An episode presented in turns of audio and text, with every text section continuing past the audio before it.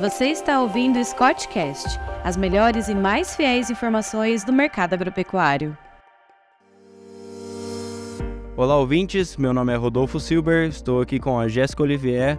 Somos engenheiros agrônomos e analistas de mercado da Scott Consultoria. Estamos aqui hoje é, para mais um Scottcast para trazer as informações do mercado. Vamos falar um pouco hoje sobre o mercado do boi, o que aconteceu em novembro, qual, quais são as expectativas agora para é, dezembro e também um pouco sobre o mercado de grãos, o que está acontecendo agora, soja, milho, qual, quais são as expectativas. Jéssica, poderia falar um pouco para a gente sobre é, o mercado pecuário agora? O que, que a gente viu, o que, que a gente espera para esse próximo mês? Olá a todos que nos acompanham. É, bom, Rodolfo, trazendo então um pouco do mercado pecuário. É, tomando a Praça Paulista como referência para todos os dados que eu vou trazer aqui agora, a gente viu um aumento no preço da arroba é, na comparação mensal. O boi gordo fechou o mês em 280 reais por arroba, esse boi para o mercado interno, um aumento aí de R$ reais por arroba no último dia de novembro, dia 30. É, ao longo do mês a gente viu o mercado relativamente pressionado ali na segunda semana de novembro, teve uma queda, mas logo nessa mesma semana o preço já recuperou. Então, a dificuldade aí de compor as escalas de abate das indústrias frigoríficas levou a esse aumento agora nesse finzinho de mês e também a sustentação desse preço ao longo de praticamente todo novembro, né? O boi gordo ficou cotado em 275 reais. Então, a, indústria frigorífica estava pagando relativamente é, bem aí, comparando com os meses com o mês anterior. Bom, e ainda falando sobre o boi gordo, a gente tem a questão da exportação que pesa bastante na precificação, principalmente do boi China. Esse preço do boi China teve um aumento, mas é, na, quando a gente olha os resultados mesmo da exportação, a gente teve recuos aí tanto no preço pago por tonelada quanto no volume médio diário embarcado. O preço pago por tonelada fechou novembro, aí nas cinco semanas de novembro, em 5,23 mil dólares, um recuo de quase 11% em comparação com o mês passado, com, com o mês de outubro, e o volume médio diário exportado ficou em 7,4 mil toneladas, um recuo de quase 22% quando a gente compara com outubro também, quando exportava 9,4 mil toneladas.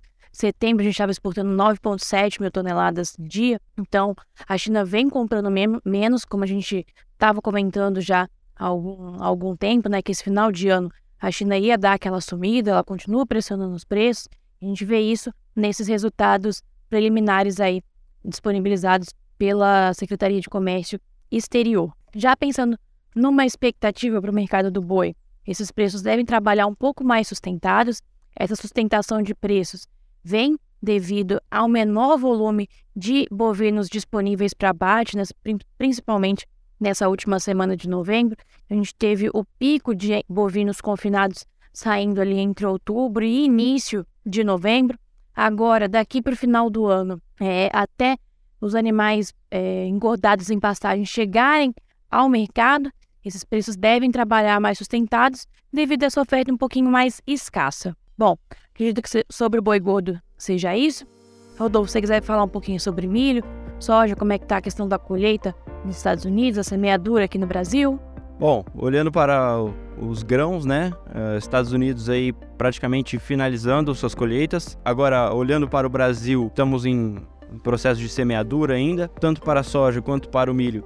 Estamos atrasados em relação ao ano passado. Esse ano, alguns problemas climáticos atrapalharam essa, esse bom ritmo de, de semeadura. Por exemplo, Paraná, com excesso de chuva, acabou, acabou atrapalhando. É, outras regiões, é, mais ao, ao, centro do país, com falta de chuvas. É, então, o produtor acabou esperando para receber mais volumes de chuva para iniciar a semeadura. É, isso acabou atrasando o ritmo em relação ao ano passado. Esse ano é um ano desafiador né, para o pro produtor, visto que é, os custos de produção esse ano eles subiram muito, tanto fertilizantes quanto é, combustíveis, defensivos, tudo isso acabou impactando no custo de produção e quando a gente olha para os preços, eles estão em patamares menores do que os já observados ao longo do último ano. É, a saca de soja hoje cotada a 180 reais no Porto de Paranaguá, uh, o milho a 90 reais em, em Campinas, é muito aquém do que já foi observado. Então isso acaba muito aquém do início do ano. Isso acaba reduzindo as margens do produtor. Então vemos aí esse ano como um ano desafiador para quem produz. Agora olhando para as exportações, no mercado da soja, a exportação esse ano é, teve é, um ritmo bem mais lento do que ano passado. E para o milho, já vimos o oposto. O, o milho esse ano teve um ritmo de exportação muito bom, é, principalmente agora no, no segundo semestre. Isso deve se manter para o próximo ano, principalmente aí com a entrada da,